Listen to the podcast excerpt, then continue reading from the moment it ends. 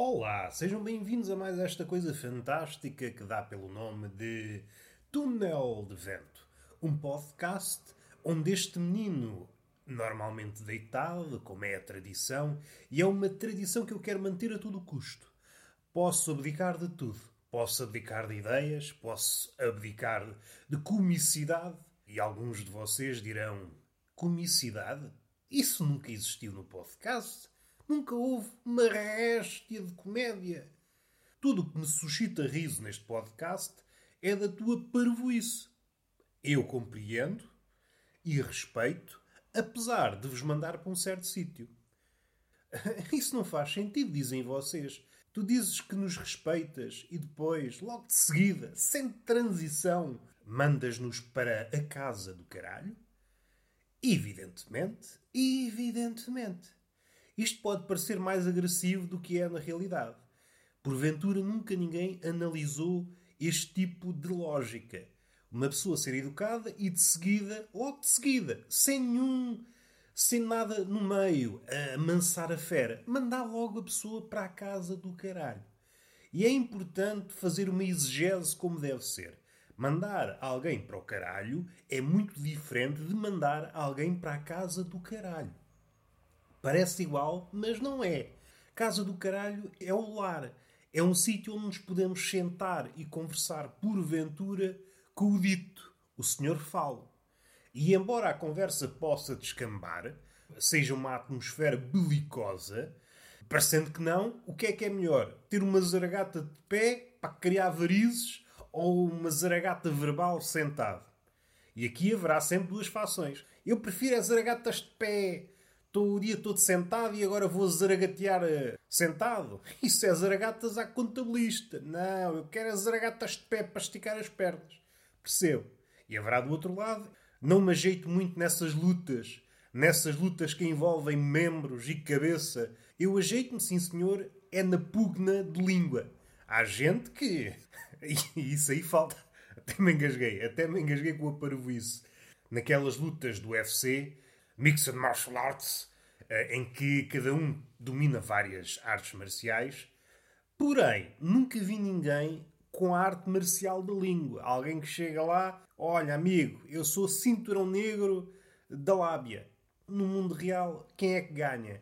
Cinturão negro de não sei quê, uma arte marcial que é praticada tronco nu, ou uma arte marcial da língua que afeta qualquer pessoa, seja uma pessoa inocente, seja uma pessoa mais versada nas lides do mundo. Nós somos indefesos diante a alguém que tem o cinturão negro de língua, de lábia, melhor dizendo.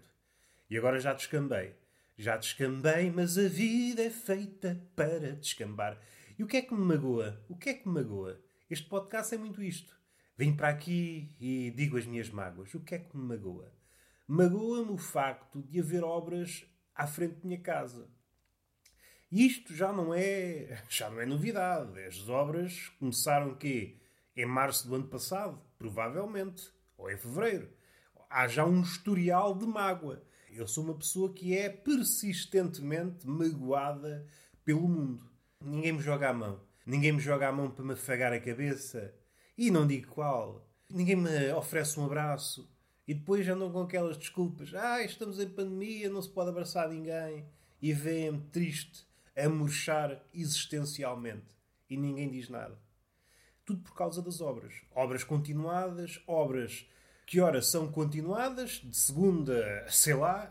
Eu já não sei. Antes havia um certo horário, era de segunda a sexta, agora às vezes é de terça ao sábado, às vezes é de quarta ao domingo, às vezes é de segunda ao domingo, às vezes começam às seis e não sei, outras vezes começam de meio-dia. Isto aqui, os horários destas obras mereciam um estudo. Um estudo aprofundado e até um estudo à superfície, que é para não deixar a superfície de lado. Como se isso não bastasse, hoje estão parados, falando das obras que habitualmente me escavacam o juízo. E o que é que sucede? Há outras obras. Há outras obras, é isso mesmo. O mundo conspira contra mim. Isto é um tipo de pensamento que muitos de nós temos, sobretudo agora, a pandemia parece que o mundo está a conspirar contra nós.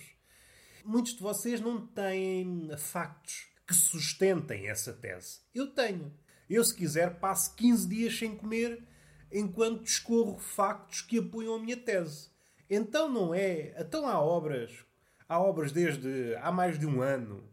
E quando para a obra, sei lá porquê, sei lá se foi por falta de dinheiro, se o caralho, se pelos chineses, não sei, aparece outra obra. Provavelmente mais curta, mas só para suprir o contínuo de barulho. Mas que é isto? Mas será que há uma máfia do berbequim cujo labor não é a obra em si, mas é que haja uma continuidade do barulho para a pessoa que está continuamente a ver a sua paciência escavacada. Estamos num, numa era em que a paciência se esvai. Não pode haver perturbação nisso. Assim que uma obra para, outra tem de começar. É como se houvesse um, uma passagem de testemunho. Capataz da obra diz a outro: Olha, esta semana não podemos trabalhar. Será que não queres cavacar em umas paredes? As pessoas não podem passar uma semana sem ouvir barulho. E a pessoa, é pá, nem estava a pensar: olha, isto da parede foi rebocada há meses, mas se calhar vou mandar lá abaixo. Só que faltava as pessoas agora ficarem uma semana sem barulho, até se desabituam. Até se desabituam. Ali uma fração, sei lá, uma hora, em que as obras habituais não começam e eu, logo estúpido, logo estúpido. Olha, hoje vou ter um dia impecável, sem o barulho habitual. E começa, inesperadamente, uma obra ao lado. E eu, é, com caralhinho. É mesmo assim, com caralhinho. E, como se não bastasse, e aqui vejam bem, eu não estou a ver coisas onde elas não existem. Eu estou a ver coisas onde elas existem. Com uma lupa de aumentar. Supostamente, esta nova obra, me parece pequena, mas vocês já sabem, uma pessoa adulta nunca pode dizer coisas deste tipo em relação às obras. Os filósofos podem dizer coisas em relação a tudo, mas quando chega à duração das obras, eles, opa, não vou opinar, senão vou parecer parvo. Uma obra nunca, nunca revela a sua duração. Pode dar a ideia, ah, isto vai demorar um dia, no fim de contas demora anos. O contrário nunca acontece, o que é engraçado. Nunca houve uma obra cujo prazo seria isto para acabar é 3 anos e fim da uma semana está feito. Nunca aconteceu. E aqui há uma coisa que eu gostaria de referir. Na literatura infantil, nos contos infantis, nos contos de fadas, no... vocês sabem, há fadas para tudo e mais alguma coisa. E não há uma fada, uma fada das obras. Não há uma fada das obras. Do ponto de vista adulto, é o que faz falta. Não é uma fada que nos uh, permita ficar mais bonitos ou mais ricos ou caraças, é uma fada que acelera estupidamente as obras. Aparecia uma fada, diga-me o que deseja em relação às obras. O meu departamento é obras. E eu dizia: olha, está a ver as obras aqui à volta da minha casa, gostaria que fossem concluídas amanhã. Não estou a dizer para ser já. Também não quero que você rebente com a varinha. Não quero que puxe demais por a varinha e ainda fica desempregada. Não, quero que amanhã isto termine. E a fada realizava. Era a coisa mais bonita que podia acontecer. Andávamos e todos à cata da fada das obras. Voltando outra vez à obra nova.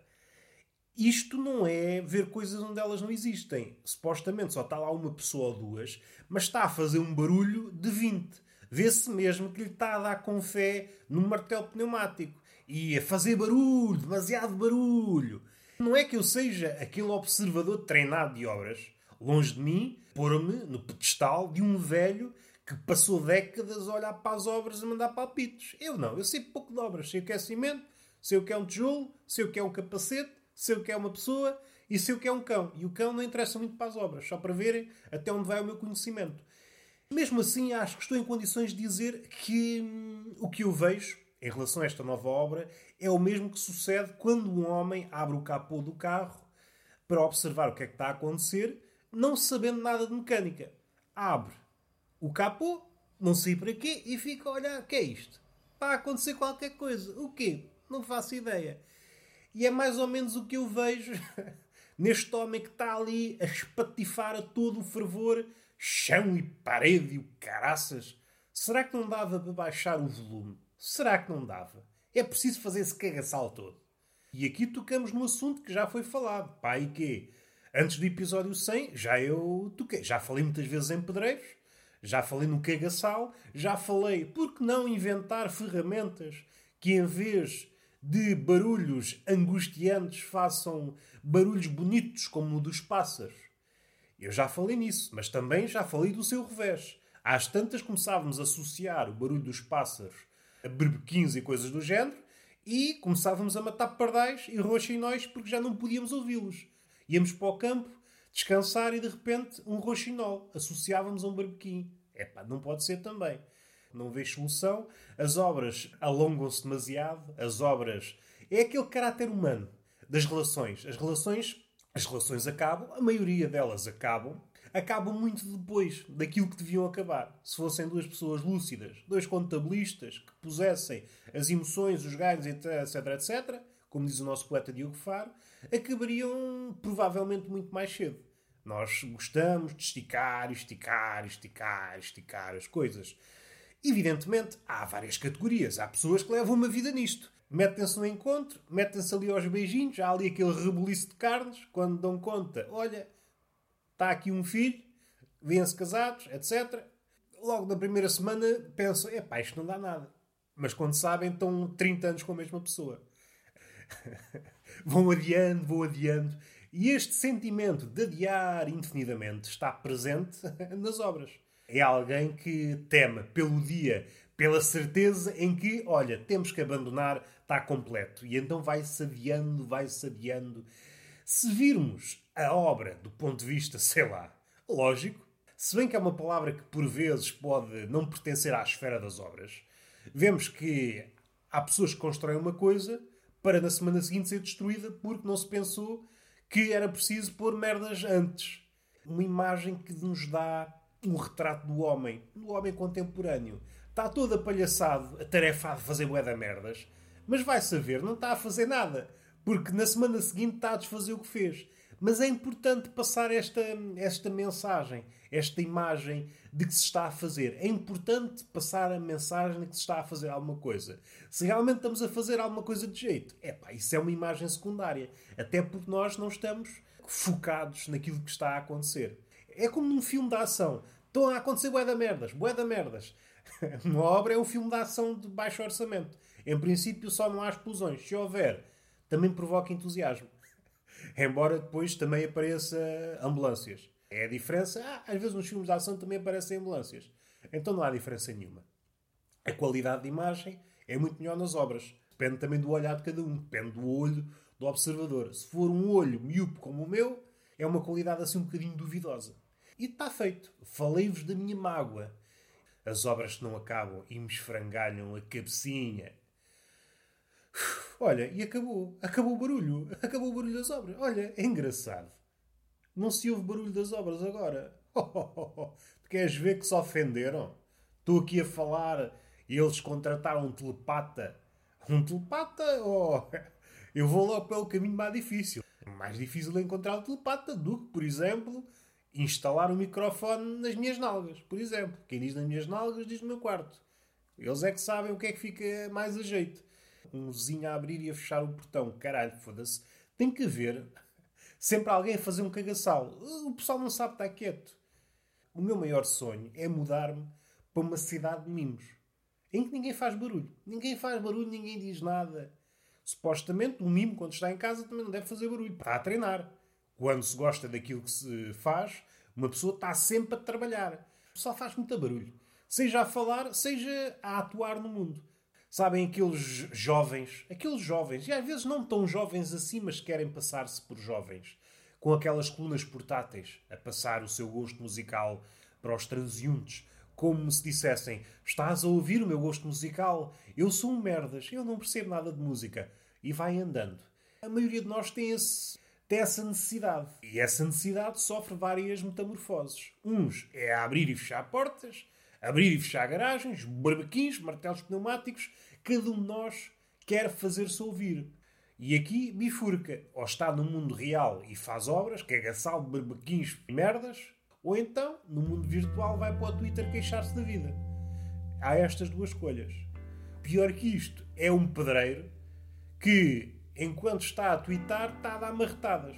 E está feito o podcast. Beijinho na boca e palmada pedagógica numa das nádegas. Até à próxima.